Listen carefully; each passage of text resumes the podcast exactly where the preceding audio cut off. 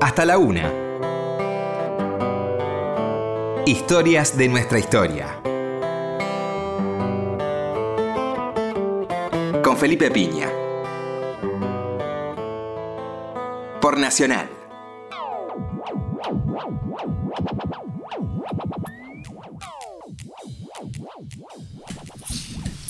Hola, buenas noches, ¿cómo le va? Acá estamos nuevamente en Historia de nuestra historia. Bueno, hoy tenemos un invitado muy especial que es Guillermo David, ¿cómo estás? ¿Qué tal? Buenas noches. Que, bueno, es un especialista en temas indígenas, particularmente eh, trabajó mucho el tema Calfucurá, Namucurá, bueno, personajes que nos interesan particularmente, ¿no? Este, vamos a, yo arrancaría por, por Calfucurá, que es un personaje olvidado, desconocido por la gran mayoría de los argentinos, ¿no? Eh, no cuando hablamos este, de cómo estaba conformada la Argentina de los 60, no hablamos del estado de Salinas Grandes, por ejemplo, ¿no? Hablamos de la Exacto. Confederación y Buenos Aires, ignorando la existencia de un tercer estado tan interesante como era ese, ¿no? Por ejemplo. Exacto. Y no solo eso, en general la historiografía argentina, eh, yo creo que pesa la invisibilización histórica producida sobre el mundo indígena y hay un, un problema de que no se los considera sujetos activos. Claro. En el mejor de los casos, a partir de 1980 y pico, se le empezó a hablar en tanto que víctimas de- Sí. del genocidio planificado por el Estado roquista, etcétera, pero no se le da agentividad, como dicen ahora en la academia, ¿no? Este, Entonces, eh, yo escribí hace unos años, unos cuantos años, eh, un libro de ocasión. Yo básicamente escribo ensayos. Sí, Eh, un libro de ocasión en torno de la, de la canonización de Seferino. Tenían que responder de algún modo a las cosas que se venían diciendo y los textos que venía produciendo la Iglesia Católica Oficial. Me parece que había un problema ahí en el modo como se trataba la, la cuestión indígena. Entonces, claro, tuve que retrotraerme a la historia de los curá. Eh, Claro. Seferino es Namun Curá, es hijo de el hijo de Calfo Curá. O sea, la familia de los curá, la dinastía de los Piedra, Piedra, como claro. lo llamó Ceballos. Curá es ¿no? Piedra, ¿no? Ceballos escribió un, un buen texto. Eh, hay que, basado- reco- hay que reconocerle algo a Ceballos. Sí, sí, sí. Ceballos es una figura muy compleja. Sí, ¿no? claro. Fue el gran teórico de la conquista del desierto, el hombre que con su conquista de las 15.000 leguas, libró escrito en un mes para justificar la, este, la campaña los roquista. trataba de hormigas a los. Claro, y después él se afana el, el archivo de Salinas Grandes eh, y hace una reescritura de esos textos. Son sus tres textos medio ficcionales, digamos, pero en realidad bastante precisos, por lo menos los dos primeros, eh, en el uso que hace del archivo de Santiago Bendaño, que había sido un cautivo de Calfocura y que fue tomando nota, y el archivo de Salinas Grandes, que hace unos años, no muchos, un jesuita llamado Juan Guillermo Durán, que es un gran investigador, eh, hizo una transcripción, una edición crítica de ese, de ese archivo. Salinas Grandes, eh, Calfucura fue un personaje extraordinario. Eh, este, luego esta pequeña introducción. Calfucura Sí, dominó lo, lo que llamamos historia argentina, historia del territorio, por lo menos de la Pampa y Patagonia, durante casi 40 años. Eh, no sé si hay un estado en, en toda la historia americana, por lo menos que haya durado Claro. ese tiempo. Eh, ese es el primer punto. Y más en esa época, Mm. Siempre hablamos de los grandes estados, yo, eh, José Gaspar Francia o el propio Rosas, eh, pero no se considera la construcción de un estado. Primer punto, cuando se habla de Calfucurá no se lo piensa eh, como un eh, constructor de estado. Un, Él estadi- tenía- un estadista, un estadista. Tenía Pero por esta prisión, perdón, ¿no? Por esta visión que vos decías, donde no se los, no se los considera sujetos a los indígenas, ¿no? Básicamente etnocéntrica, para ser Claro. una palabra rápida que explica muchas cosas y oculta muchas cosas también. El etnocentrismo tiene muchas dimensiones. Fue interesante porque estamos hablando de un tipo que construye un estado antes que Italia y Alemania. Exactamente, claro, Son exactamente. posteriores, son estados Buen- posteriores. Claro, buen- buena reflexión. Un estado Pero esto sonaría muy mal a la academia que digamos esto. Y voy a decir una palabra que complejiza aún más, un Estado nacional. Claro, un estado nacional. Es decir, ¿qué es una nación? Una nación conjunto, no sabemos todavía bien qué es una nación, ¿no? Sí. Renan dijo, bueno, es un Sí. conjunto de olvidos y memorias comunes. Decidimos que de esto no vamos a hablar y vamos a construir una memoria y eso vamos a hacer nosotros los franceses, nosotros Claro. los argentinos. Eh, la Argentina, voy a usar un término que se usa mucho en Bolivia, es, es un Estado plurinacional. Yo creo que habría que pujar por el reconocimiento argentino. Y basta de buscar el ser nacional, bueno, Claro, terminemos o- con esa cosa. O busquemos los múltiples seres nacionales, Claro, seres, seres como todo ser roto, este, hecho de fragmentos de cosas, como somos todos nosotros, este, herederos de múltiples tradiciones, el patrón borgiano, ¿no? Total. Eh, de la cultura universal nos heredamos. Bueno, Yo creo que es un privilegio eh, ser multi, multiétnico, ¿no? es un privilegio, es una dificultad. este, sería más fácil que fuéramos todos italianos y Claro. listo. Este, Sí. que Sí, fue el sueño que algún modo, o que fuéramos todos franceses, como quería la generación del 37, pero no es así. Una Bueno, nación. Estaba el nuestro, nuestro querido Valentín Alsina que decía adiós pueblo italiano, ¿no? Cuando se iba al exilio, como Claro. enojadísimo, con Claro. como, como una, una especie de insulto, ¿no? Bueno, que era Alberdi que propuso cambiar la lengua Por el española por el francés. Por el francés, ¿no? El- el, el español, la lengua de la monarquía. El francés, el- tra- la lengua de la libertad. La lengua de la revolución. También, también la lengua de Luis XIV, ¿no? La lengua de Luis XIV y la lengua de Napoleón, digamos. Sí, de los capetos también. Este, claro. no, eh, bueno, volviendo a Calfucura. Sí. Calfucura construye un Estado Acá nos nacional. encanta, nos encanta irnos al, Nos vamos al pasto, no hay problema. Sonaste conmigo, te No, puedo no, decir. está buenísimo, está buenísimo. Al pasto rápidamente. que estamos en la madrugada del sábado, no estamos para esto. Eh, Calfucura, eh, Borges tiene una frase muy linda que dice que todo hombre se define a partir de un acto, ¿no? Y es para pensar la épica, en realidad cualquiera de nosotros refutaría esa frase, porque quiero definirme a partir de muchos actos que Y ahí está hablando nada más y nada menos que Tadeo Isidoro Cruz. ¿no? Exactamente, la, noche Fierro. fundamental del, del Martín Fierro. Eh, bueno, Calfucura se, podemos decir que se define a partir de su ingreso a las Pampas Argentinas. Él era nativo, había nacido al pie del volcán Llaima, en Chile. Eh, es una zona preciosa por otra parte. Eh, es muy importante consignar eso porque eh, es un lugar de origen de muchas de las mitologías vinculadas al tema de las piedras que es una de las claves de pervivencia, no solo política de Calfucura ante todo su reinado, por llamarlo de algún modo, sino además de la pervivencia actual de Calfucura. Eh, Estamos tocando un tema muy interesante de mucha actualidad, que es los mapuches son chilenos, ¿no? Que está los buenísimo. mapuches son chilenos o están muertos. Invasores. Son invasores. o no, o si usan celular no son indios. ¿no? Claro, pero digamos, eh, es muy interesante empezar, para no, no para interrumpirte, ahora seguimos, ¿no? Pero como esto es un dato de sentido común, digamos, me parece que está bueno empezar a derrumbar esas cosas, ¿no? De, que, lo de qué significa ser chileno este, para una comunidad indígena que no reconocía a estos estados inicialmente, ¿no? Digamos que no cual. tenía en cuenta lo que había trazado España como divisoria, que la cordillera no era un elemento divisorio para ellos, ¿no? Exactamente. En Brasil hay una expresión muy linda que al día de hoy se usa, que dicen somos indios en Brasil.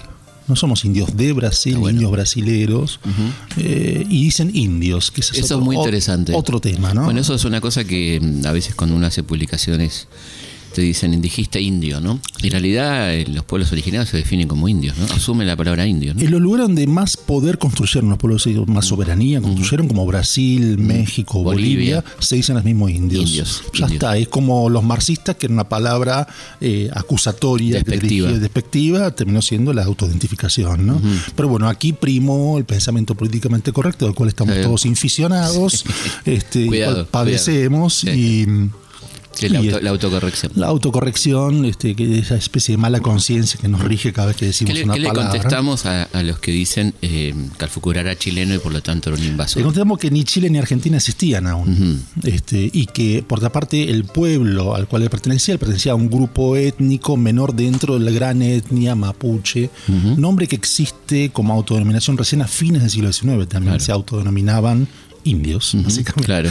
Este, Y araucanos por Y araucanos era el nombre, casi siempre el tema indígena, el, el auto, el etnónimo es dicho por otros, dicho por Claro, no indios. ¿no? claro, claro. Eh, pues es una inmensa discusión sobre a qué etnia pertenece tal lo cual. Esa es una construcción, una taxonomía construida por los no indios. Y una preocupación ajena Una a ellos. preocupación ajena. Si comenzó midiendo cráneos, terminó decidiendo si pertenecía o no a tal o cual etnia. Cuando en realidad hay un muy con- conglomerado muy complejo de relaciones interétnicas, para usar otro término.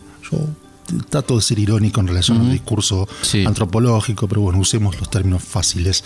Ahí, sí, claro. Él, eh, él había nacido del lado chileno. Eh, Chile y Argentina estaban en las guerras de emancipación. Cuando él pasa hacia aquí, estaban consolidando sus protoestados.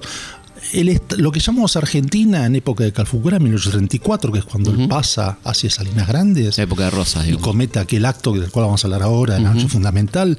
En la época de Rosas llegaba hasta San Miguel del Monte, o sea, 100 kilómetros de capital. Y después tenías un poquito, tenías Carmen de Patagones en, la Patagonia, al cual se llegaba por barco, no se llegaba por tierra.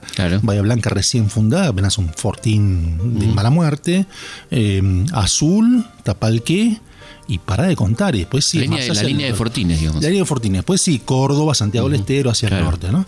Eh, pero hacia el sur, la, autodenominada Argentina era una especie de, deseo utópico. El famoso desierto. Lo que había era un territorio en disputa, en disputa por todos los grupos, no solo por el Estado Nacional Argentino en construcción, no solo por las etnias que habitan la región, también por viajeros múltiples, el caso famoso de Orly Antoine de Tunán, que quiso ser una monarquía y fue bien recibido por Calfucura. Inmediatamente entendió que era un loco. Claro, claro, eh, eh, entonces, era un territorio en disputa. Ese territorio en disputa, ¿qué era lo que se disputaba? Lo que hoy diríamos los recursos naturales estratégicos. La sal. La sal. O sea, Rosas Terrero, eh, eh, todo lo, de Dorrego, los terratenientes que hicieron del ciclo del ganado, de la carne, su base social y su fortuna, lo hicieron para abastecer a la, economía esclavista, eh, particularmente de Brasil y del Caribe. ¿no? la sal era El modo de conservación era la sal, estábamos en época muy entre el frigorífico, era la sal. Quien dominara la sal era el que tenía la llave de la articulación de Argentina con el imperio. Claro. Entonces, ¿qué pasa? Eh, Rosas tenía un problema que era, estaba en guerra con, los ranqueles. El linaje de los yanquetrus, que eran muy aguerridos y que no dejaban el tranquilo el camino hacia las Salinas Grandes, que es la zona de Guatraché, Carué, digamos, toda esa región. Es una salina enorme del cual se proveían las sales, los saladeros. Em, eh, Calfucura ya había hecho lo que él llamaba eh, campañas de comercio inocente. Es decir, en el comercial se comerciaban ponchos producidos del lado chileno por los mapuches que estaban de ambos lados. Hace un siglo y medio los mapuches habitaban el actual territorio nacional, muy entreverados con, con este los ranqueles son una subetnia mapuche, muy entreverados con este con los tehuelches y con otros grupos étnicos de ahí con los puelches, con los pehuenches. En general, en la, en la, etnohistoria se los piensa vinculado a las lenguas, pero bueno, esa sería otra discusión muy larga también. Em, el Calfucura llega en el 33, en el 34, y seis meses después de que Rosas hace su campaña en el desierto. Donde, ¿qué es lo que hace Rosas? Hace una alianza con los boroganos, que era un grupo enemigo del grupo borogano también de Calfucura Huiliche, eh, es sabido que todos los grupos indígenas se habían tomado posición en la guerra de independencia. El grupo de Calfucura, su padre, había sido independentista, contrariamente a la mayoría de los mapuches que fueron a favor de los españoles por un motivo muy simple, porque el rey Carlos V les había dado la propiedad de la tierra. Entonces eran muy pro-españoles los grupos mapuches mayoritarios. Los minoritarios, como el padre de Calfucura, que fue uno de los guías de San Martín en, el cruce de los Andes, eh, tomaron partido por los Higgins, Bochef, etcétera. Em, se trasladó esa lucha, la famosa guerra-muerte, se trasladó las guerras independentistas a, los a, este lado porque también aquí había sucedido las guerras civiles. De hecho, José Manuel Carrera, José Miguel Carrera, los hermanos Pincheira eran grupos, eran criollos a indiados que encabezaban grupos humanos Em, que habían perdido en la interna, digamos, en la guerra independiente y pasaron del lado, sobre todo en la zona de Mendoza, San Luis. Eh, Calfucurá pasa en un acuerdo con Rosas para desplazar, por un lado, los ranqueles, para desplazar a los hispanistas, o sea, estos grupos de, particularmente los hermanos Pincheira, que eran una especie de bandidos rurales, ¿no? Em, y para limitar el poderío de los borganos, que eran acá entra la, cuestión indígena, el pensamiento indígena en juego, eran los causantes del asesinato de Toriano, que había sido el gran cacique previo al auge de Calfucurá, el gran cacique de todas las etnias que se había sentado en la zona de Bahía Blanca, y que era de algún modo el, antecedente más inmediato de Calfucurá. Eh, el tautulum es la ley de la sangre, es la venganza obligatoria que debe este, alguien tributario de una etnia determinada en función del asesinato de uno de sus jefes. Entonces, por el Tautulum, Calfucura dice, tengo que liquidar a los órganos. Y viene en 1834, en agosto del 34, y una noche pasa de huello a los tres caciques boroganos, Rondón, Melín y Alum. Em, y automáticamente le ofrece un pacto a Rosas. Rosas, que había dejado hacer, dijo, bueno, tengo que limitar el poder ranquelino, no se dio cuenta que estaba dándole pie a un poder mucho mayor. ¿Qué hizo Calfucura? Se apropió del recurso estratégico, se apropió de las salinas, estableció ahí toda su etnia con un ejército de más de 5.000 lanzas en ese momento. Yo no sé si hoy el ejército argentino tiene 5.000 hombres armados. Eh, y empezó a negociar. Los siguientes 40 años, Calfucura, que ahí hay algo también de su don, mi pregunta en el libro es por qué Calfucura hizo lo que no hizo Yanquetruz, Catriel, lo hicieron otros grandes caciquelas. Y tengo una explicación que es meramente mística al respecto, o mitológica. Eh, Calfucura es el único que tiene vocación de poder integral, o sea que trasciende los intereses de su propia etnia. En esto le automáticamente ofrece pactar con los caciques tehuelches de más al sur de la Patagonia, que tenían mucho vínculo con, con los blancos asentados en Patagones, le ofrece pactar a, los Catriel, que están en la zona azul, a Yanquetruz, que está en lo que ahora es Córdoba, em, y de algún modo lo subordina. Este es el punto. A partir de ahí él cambia el mapa de la llanura y construye lo que podemos llamar un estado o un protoestado. Él tiene, por ejemplo, se hace traer la prensa, él, aparentemente eran alfabetos, también está en discusión, pero siempre tenía algún cautivo blanco que era su escriba. La correspondencia estaba por Omar Lobos, que empieza, pudo ser recogida a partir del año 52, después de la, la ascenso de Urquiza, em, es una correspondencia mediada por esos mediadores interétnicos, digamos, por esos escribas blancos, hasta un francés, Auguste Guénard, ¿no? Eh, hay unas cartas en francés con, con el logo, eh, hermoso, ¿no? Em, bueno, él se hacía leer la prensa. Por ejemplo, él, cuando Sarmiento fue presidente, él sabía quién era Sarmiento porque se había hecho leer las publicaciones que hacía Sarmiento en Chile, en su exilio, el, el básicamente, y sabía que Sarmiento era alguien que pedía el exterminio, digamos, ¿no? era, era, peor que Mitre, que Mitre había tenido una política de cooptación de Calfucura muy fina. Mitre, gran coleccionista de. El Museo Mitre acá, ¿no? libros sobre lenguas indígenas, una serie de manuales de lenguas indígenas. Y que le fue muy mal en su Y le fue mal, le fue mal, de hecho, en una batalla, en la batalla de la Verde, de la Verde Calfucura lo saca, lo deja a pie. Lo deja desnudo. Lo deja desnudo, a pie, es una humillación. Este. Total. Eh, entonces digo, Calfucurá ahí construye un poderío cuya clave intelección para mí, esta es la hipótesis, la tesis del libro, digámoslo, eh, es de orden místico. Él eh, se cuenta, a ver, pasemos a, lo que más me interesa, contrariamente a vos que sos un historiador serio y profesional, me interesa la dimensión del mito. este, eh, entre otras cosas, yo he trabajado con indígenas en la Amazonia y, el, mito es fundante de la subjetividad indígena. Y yo creo que algo de la... Qué interesante porque permite otra mirada bien lejos de la mirada llamada occidental, a pesar de que esta, gente está, esta gente está, en Occidente, ¿no? Están en Occidente, son por eso indios en Brasil, no es lo mismo que ser indio brasilero integrado. Eh, Pero bueno, habitualmente no se tiene en cuenta eh, esa mirada mítica que es tan importante para, estos pueblos. Yo recuerdo una pelea con mis amigos de la tradición marxista. Mariátegui, uh son unos grandes este, autores del pensamiento marxista, emancipatorio, etcétera, fundado las izquierdas indigenistas en toda América. Mariátegui dice: Bien, él es un ilustrado, había estudiado en Italia. Eh, un vanguardista.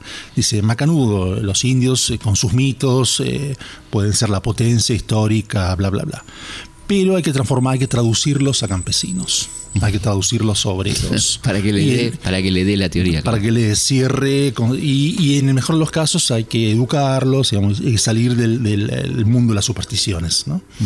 Y en realidad cuando uno ha hecho, ha caminado un poco el mundo indígena, yo, yo soy de Bahía Blanca, laburé mucho con, con agrupaciones indígenas en Bahía Blanca, estuve un tiempo en el sur y luego estuve bastante en la Amazonia. Eh, te das cuenta que es absolutamente constitutivo de la subjetividad. Como uno puede decir, eh, un argentino tiene una serie de mitos fundantes de subjetividad que van más allá de su, individuo, de su carácter individual. Bueno, un indígena también. Y casi diría que es más importante lo que sucede en términos de dimensión mitológica que lo que sucede en términos de relato histórico. Entonces, sobre Calfucura abundan mitos increíbles, cuyo, cuya piedra de toque para abundar es justamente el hecho de proceder de una piedra. En el mundo del mapuche, las piedras eh, son constitutivas de la etnia. En el relato de origen eh, es un diluvio que sucede en la zona de Sierra de la Ventana, además. Este, eso me gusta de los mitos indígenas, siempre suceden en lugares localizables. es acá la vuelta.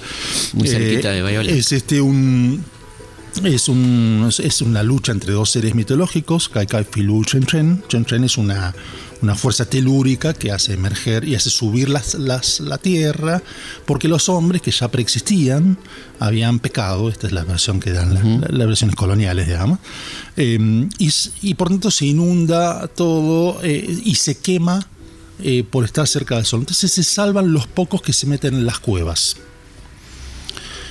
Esto en lucha con Filo, que es una serpiente acuática que eh, responde a esa, a esa subida de la montaña con la inundación del territorio. Luego eso, bueno, se dirime esa situación. Los hombres primeros hombres quedan hechos piedra, de hecho en las formaciones rocosas se ven a veces imágenes como de cabezas de personas y eso. Y aquellos que ingresaron a las cuevas, esas cuevas se transforman en lugares iniciáticos. En Chile yo encontré una serie de relatos recogidos inmediatamente después de la muerte de Calfucura, donde se empezó a decir cosas que no se decían de que Calfucura se había formado en una cueva, en una salamanca, dicen, una cueva iniciática en Sierra la Ventana. Y el viaje iniciático de los jóvenes guerreros, de los conas, a eh, las pampas argentinas era un viaje fundamental en cualquier este, mapuche nacido del lado actualmente Chile. Entonces ahí tenemos un primer dato. Bien, Calfucura debe su nombre, según el relato mitológico, a que su madre al momento de nacer encontró una piedra azul. Calfú, cura. Calfú quiere decir azul, cura piedra. Eh, esa piedra azul tenía forma humana. Algunos dicen que es una piedra besoar, que son como quistes que se encuentran en los, ah. en los, los caballos o en los animales. Em, animales tipo las llamas también suelen tener piedras besoares, eh, que son piedras semipreciosas, pulidas, dan una, especie de lapislázuli. El lapislázuli es eso, en realidad. No el, mineral de roca, sino ese. Otros dicen que esa piedra era de origen volcánico, de allí la importancia del volcán Yaima y de la mitología de los volcanes, que es muy profusa. Bueno, esa piedra es el secreto de poder de Calfucura, pues una piedra que le da don mántico, o sea, puede adivinar el futuro, se dice, hay muchos relatos muy impresionantes donde dice que Calfucura todo el mundo le rehuía la mirada porque él sabía los pensamientos más profundos de las personas, ¿no? Otro dato, Calfucura es epiléptico, de hecho muere en una crisis epiléptica y siempre la epilepsia en casi todas las culturas, también la occidental, es como el epiléptico separado, digamos, del grupo humano, considerado loco, asesino, que aquel que tiene comunicación con lo sagrado, con la alteridad, ¿no? Porque entra en crisis mística. Em, como en trance, digamos. Como en trance. Em, de modo que Calfucura viene ya ungido de relatos que le preexisten, que es el que tiene el poder de concitar las fuerzas celestes eh, y transformarlas. Eh, era el nombre de su caballo, que es el nombre de un trueno. Eh, la piedra azul es como la, el doble corpóreo de una entidad sagrada que es un trueno, que se manifiesta a través de un trueno. Entonces él tiene el poder eh, celestial de modificar la naturaleza y de modificar el mundo de los hombres.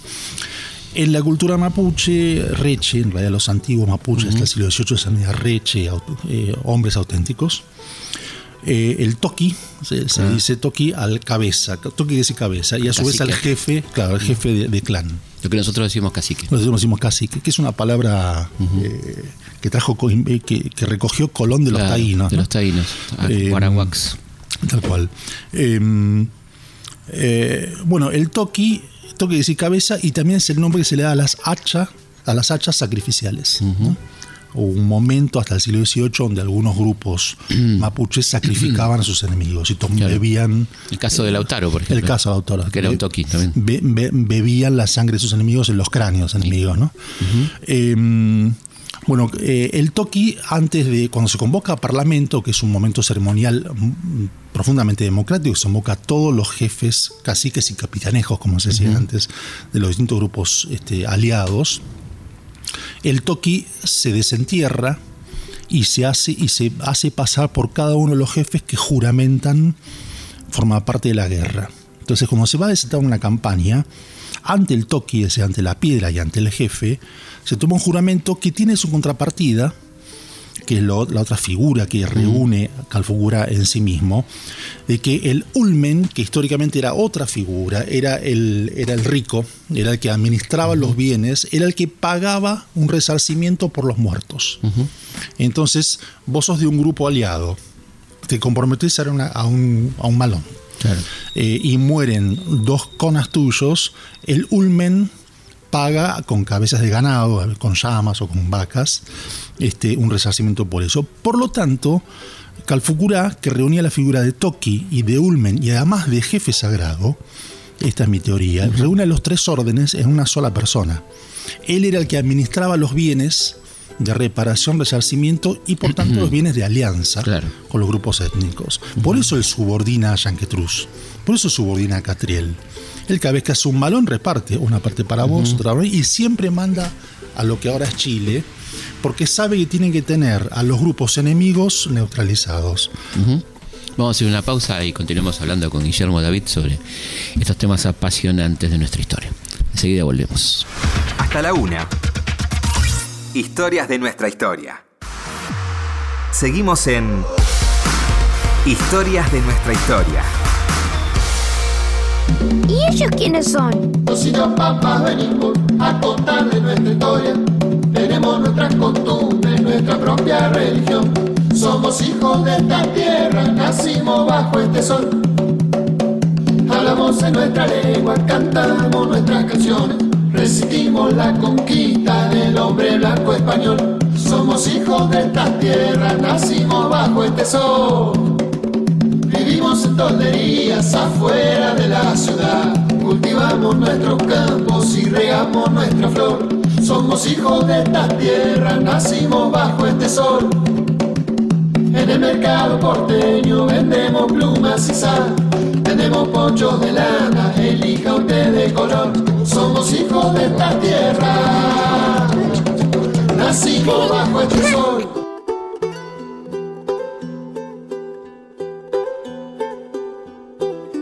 Historias de nuestra historia. Historias de nuestra historia. De nuestra historia. De nuestra historia. Por Nacional. Por Nacional. Por Nacional.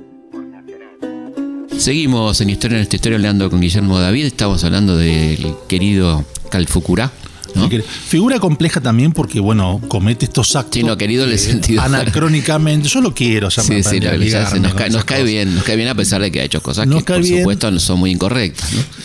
Ahí voy a decir lo que dice todo el mundo para justificar los crímenes, pero era un poco el clima de época también. claro. Bueno, sí, sí, perdón, si se los perdonamos a Sarmiento, porque no se lo podemos perdonar a él? Eh, cuando se dice, bueno, el discurso legitimador del roquismo es ese, bueno, la época. Claro, el progreso. ¿Qué querés que sigamos con plumas?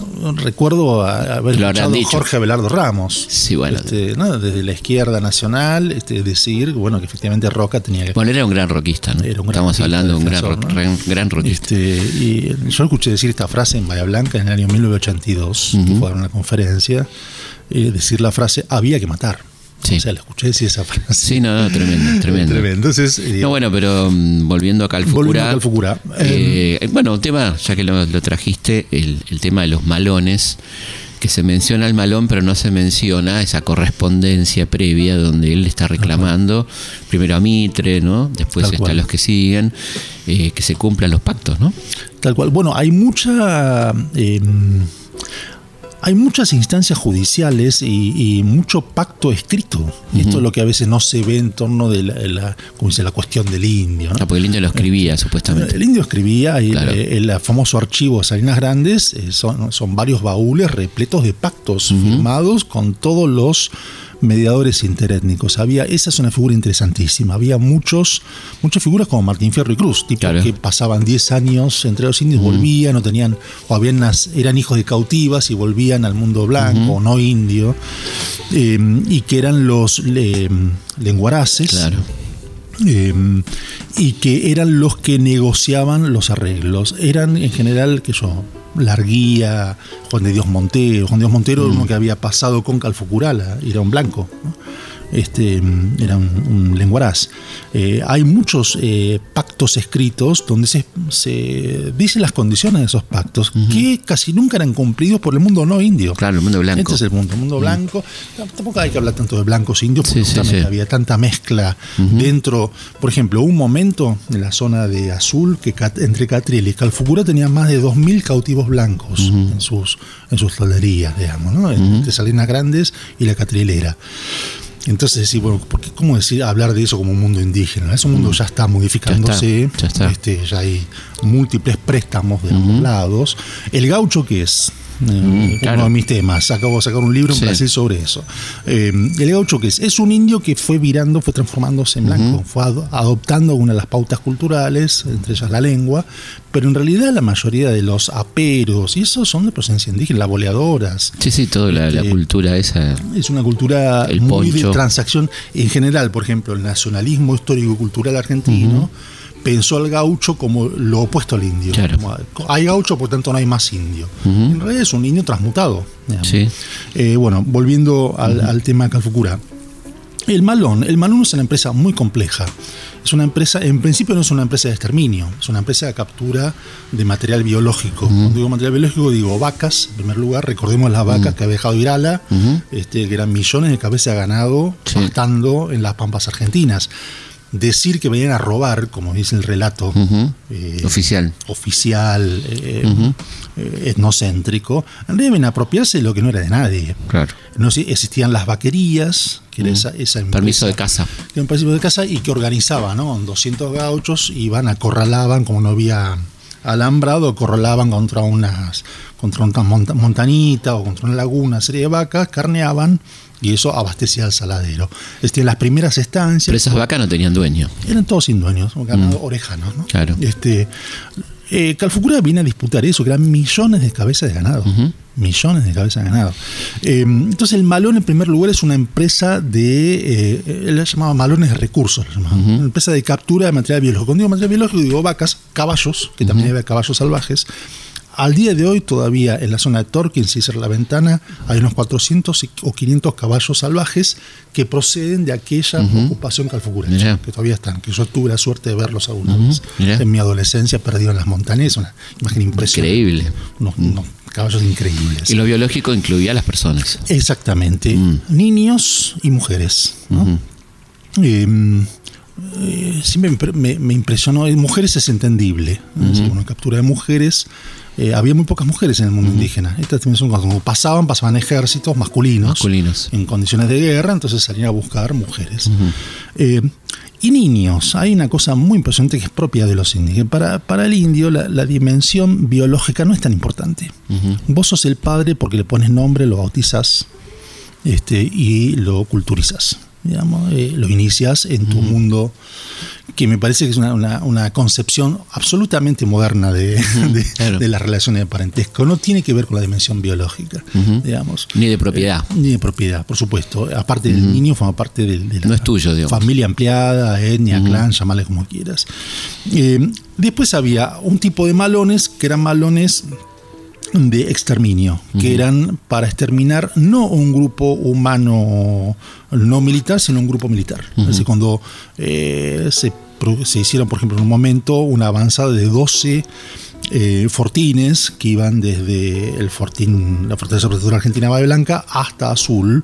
Y bueno, Calfucurá desató un baloncito para cada uno de exterminio de esos grupos humanos que venían en realidad a, eh, cortar el paso de la sal. Claro. Entonces directamente dijo, bueno, exterminio, ahí no, hay, y eran balones de exterminio. Guerra, digamos. Era guerra. Entonces el malón es una empresa muy compleja, no es solamente... Eh, y existía el malón blanco. Esto es lo otro. Era muy común que se desataran eh, malones. Eh, no solo militares, sino también eh, campesinos, digamos, gauchos, de reapropiación de ganado y de mujeres. Y de mujeres y niños. Y niños. entonces los malones de recuperación de las cautivas son muy, son muy graciosos, hay muchos testimonios, muy impresionantes, recuerdo unos testimonios de la zona de Tapalqué, donde los vecinos se quejaban de los malones que hacían los milicos, porque son mucho más bárbaros. Aparte, violan a las mujeres, introducen el alcohol, digamos, era una serie de males que hacían con los indios, vienen, pactan y se van. Este, ahí hay otra, otra, otra dimensión. Y lo otro que, hay que decir, y que es una cosa muy importante, es que las condiciones de soberanía, uno puede decir, bueno, a lo largo de 40 años, Calfucurá dominó ese territorio, estableció esas condiciones de soberanía militarizada y, una, y montó una economía, digamos, una economía muy eficaz y montó una cadena de pactos y acuerdos, tanto con el mundo no indígena como con el mundo indígena. Eh, es decir, fundó un protoestado, un estado, si, quiero, llamarlo así. Eh, en esas condiciones, eh, Calfucura lo que hace es establecer un territorio, en el sentido actual de la palabra territorio, es decir, ocupación plena, economía, identidad. En un momento, él deliberadamente cuando empezó la acusación de que eran invasores chilenos, él iba a la batalla con la bandera blanca. Calfucura peleó la batalla de San Carlos en 1872, que fue la máxima derrota y fue el origen del fin de la etnia, o por lo menos de ese momento de, fuerte de Calfucurache. Peleó la batalla de San Carlos em, con un, pacto con Catriel que se da vuelta, lo traiciona, ¿no? Y por lo cual es ajusticiado, además por los propios, ¿no? Eh, con banderas blancas y lo peleó estableciendo una formación, aquí hay una cosa interesante desde el punto de vista de la historia de la cultura, una formación militar como un ejército regular, cosa que nunca había hecho. Él había hecho una formación de ejército de guerra de guerrilla siempre. El malón era una serie de dispositivos, de pequeños grupos eh, que se movían en círculos, una cosa bastante diseñada también. En ese caso no, él optó por combatir contra un ejército regular con su propio ejército regular y fue derrotado entre otras cosas por esa tradición interna de, Catriel. Em, entonces es interesante ver cómo, como dice Clausewitz, ¿qué es la guerra? Es transformar a tu enemigo en propio. La, mejor batalla es la que ni siquiera se libra, dice. Eh, entonces, aquí, digamos, él se había transformado en su otro. ¿Qué es lo que finalmente va a pasar con su hijo, con Manuel Namuncura? Manuel Namuncura. Que es el derrotado por Roca, que se huye hacia la montaña y finalmente se entrega. Entrega sus dos hijos, Julián Namuncura, uno al ejército y Seferino a la iglesia. A la iglesia. Y él se viste de coronel del ejército. Si no a Buenos Aires, tampoco un personaje patético de, de la folclorización de del indígena. se transforma en su otro. Eh, me gusta pensar esta, esta cadena de soberanía y de derrotas como un gran proceso histórico-cultural, que son derrotas político-culturales, pero que no desaparece la etnia. Porque ¿qué, es lo que pasa ahora? En las últimas décadas ha habido un proceso muy fuerte de reconstitución de la dimensión indígena, no solo los mapuches, casi todos los, 15 grupos. étnicos reconocidos como tales por, por el Estado argentino, ¿no? Em, y algunos hablan de 30 y pico, pero unos 15 como 15 reconocidos. Macro, grupos. ¿no?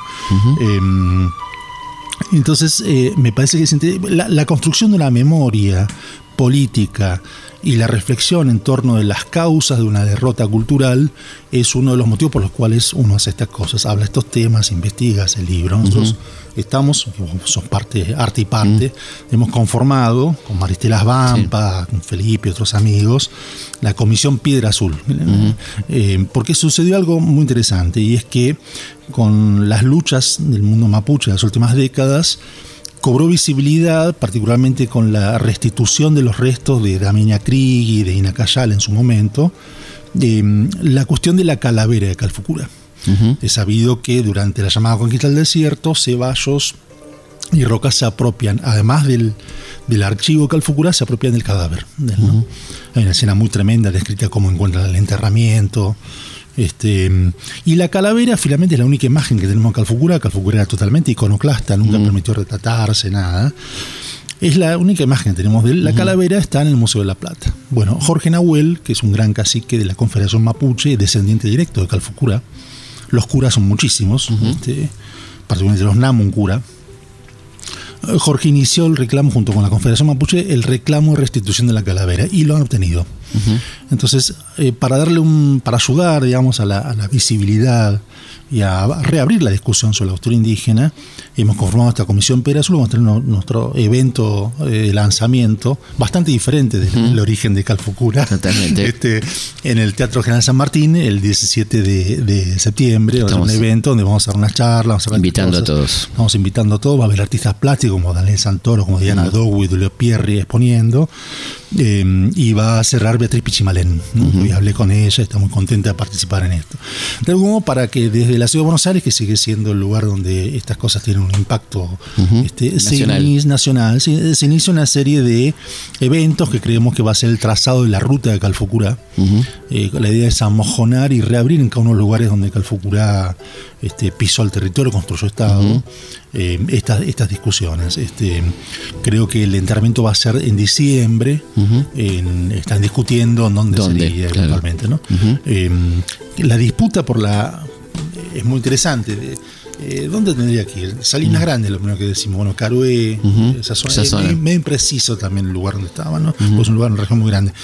También una parte de la familia Namuncura dice Chimpay, donde está que es muy lindo, monumento, no sé si lo han visto, de, de la, donde se enterró finalmente, después del pedido de restitución, los restos de Seferino, que le dieron una forma de cultrum. Es una, construcción muy moderna, parece una cosa del, postmodernismo tardío, con forma de cultrum, que es el, el, tamborcito ritual, digamos, que usan las machis, ¿no?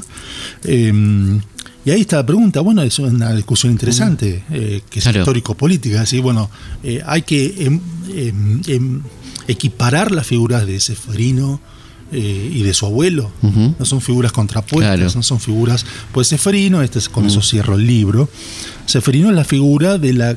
El libro se llama El indio deseado, el indio que el no indio desea, ¿no? De la construcción de la imagen del indio adocenado. El pobre Seferino le, le cambian la lengua, lo sacan de su.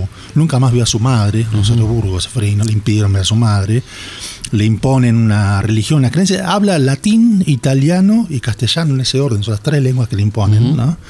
Eh, finalmente muere tuberculoso en, en, Italia y es canonizado como el fruto de lo que la civilización debería hacer con los indios.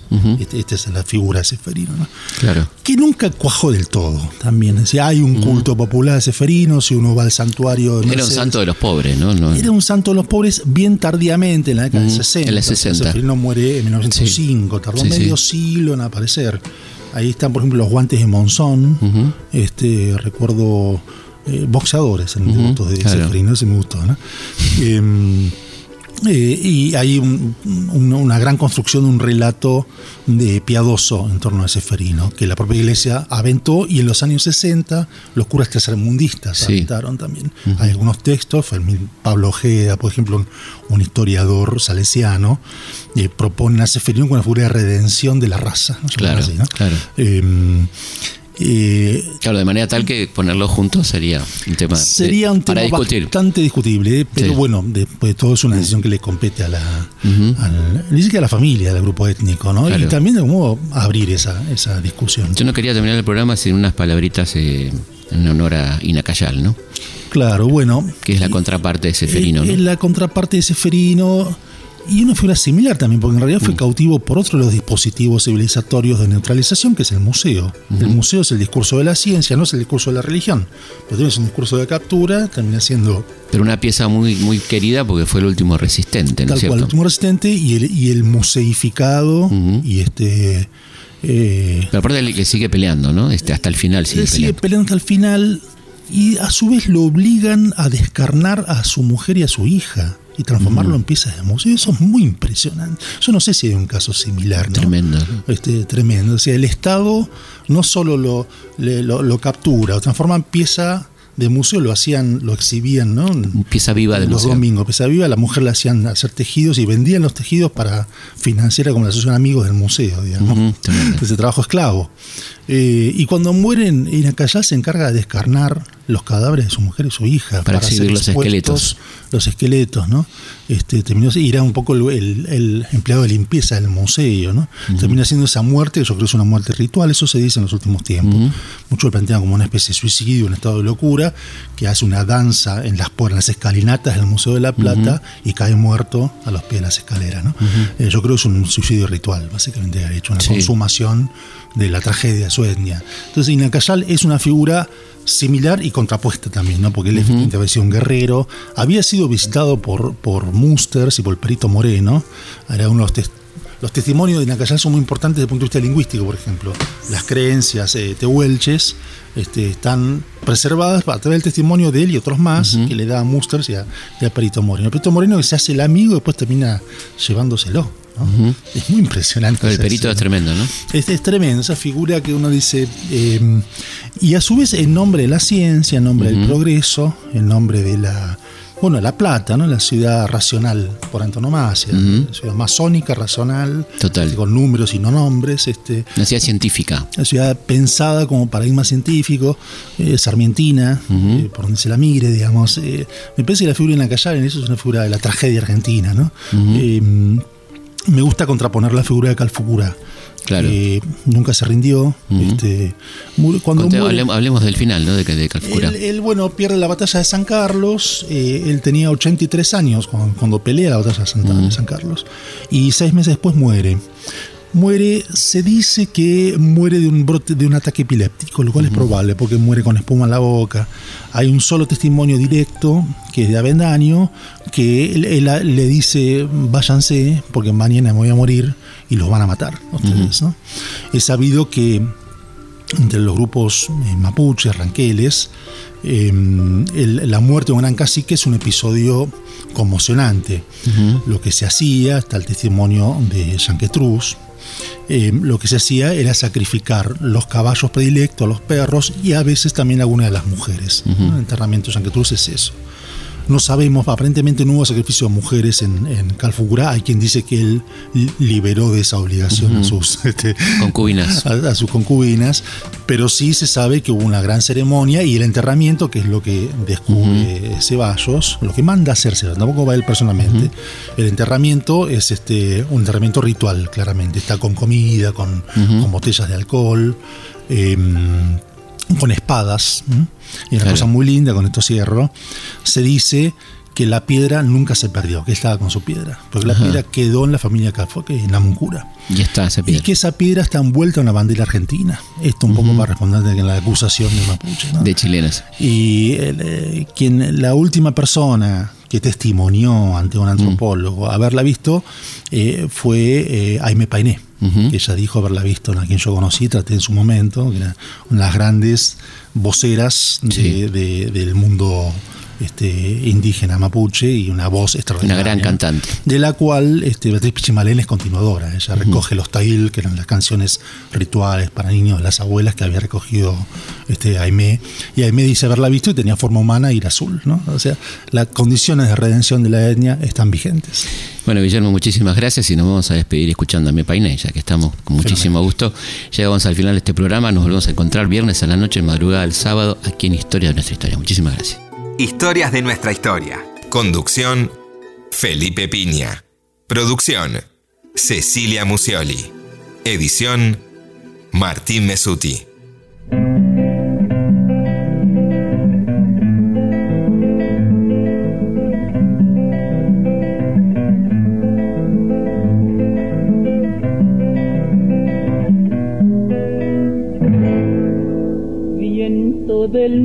Tu chispa enciende.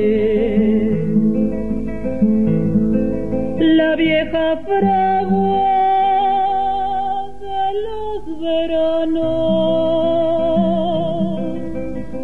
donde va el tiempo a templar su luna.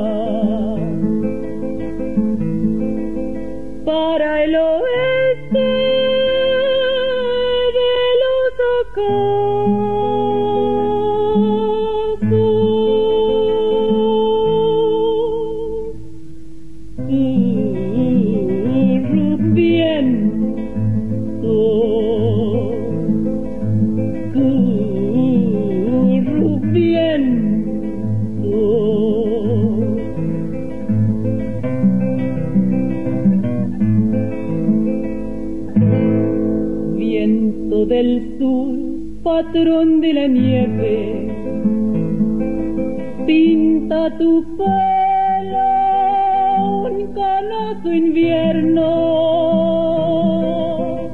La Patagonia te da su abrigo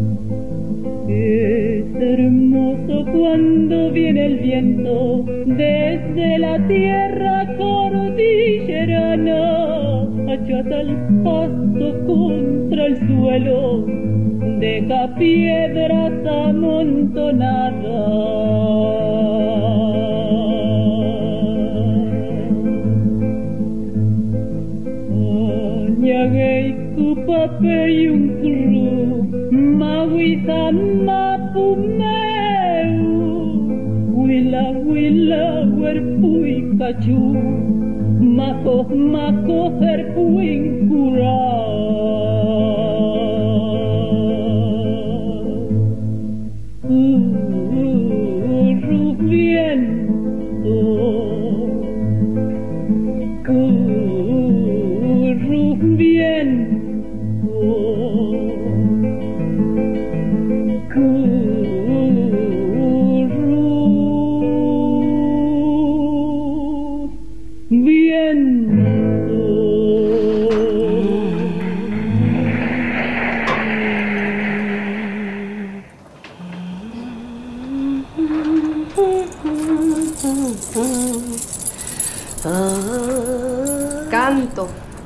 como denuncia, canto como otro modo de lucha y de resistencia.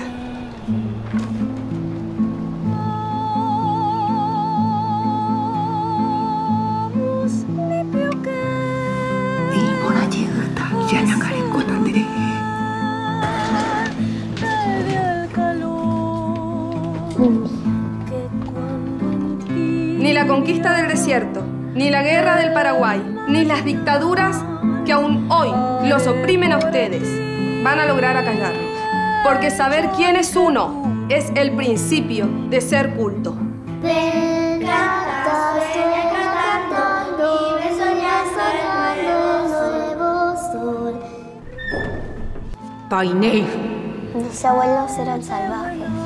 Tu pueblo es un pueblo de valientes.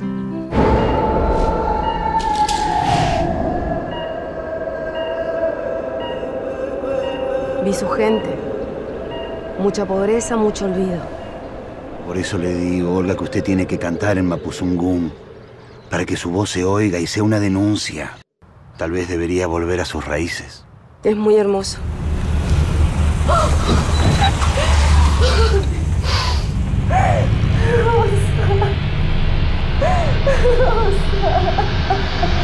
¿No le da vergüenza andar disfrazada de india? Yo siento que mi lugar de lucha es al lado de mi gente. A los ancestros no les va a gustar que ande cantando sus cosas. Cuídese. No piense cosas feas. ¿Qué me dicen de este canto nuestro? ¿Les gusta? ¿No les gusta? ¿Es extraño? ¿Cómo les suena?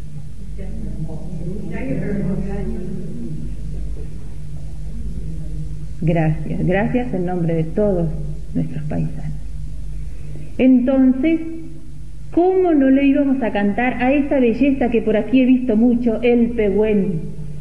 ¿Cómo no iba a tener el pehuen, la araucaria, su tayul?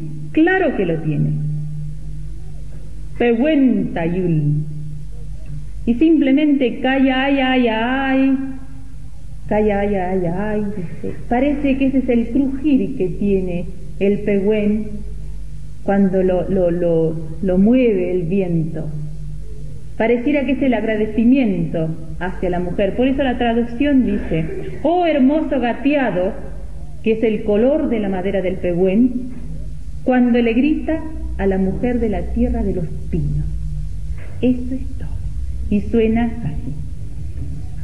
cay ay ay ay cay ay ay ay cay ay ay ay cay ay ay ay cay ay ay ay ơi ay ay ay ơi ay ay ay ơi ay ay ay ơi ay ay ay ơi ay ay ay ơi ay ay ay ơi ay ay ay ơi ay ay ay ơi ay ay ay ơi ay ay ay ơi ay ay ay cây ay ay ay em ay ay ay kêu ay ay ay giờ ay ay ay Netregechen tu yo peyum Nangi pewen mapu pewen mapu so moye Kaya ya ya kaya ya ya kaya ya ya Kaya ya ya Kaya ya ya kaya ya ya Nanya genye mai gechegeten tu yo peyum Pewen mapu domoyem, tañe pewen mapu mai. Keukeyem, keukeyei, keukeyem, keukeyem.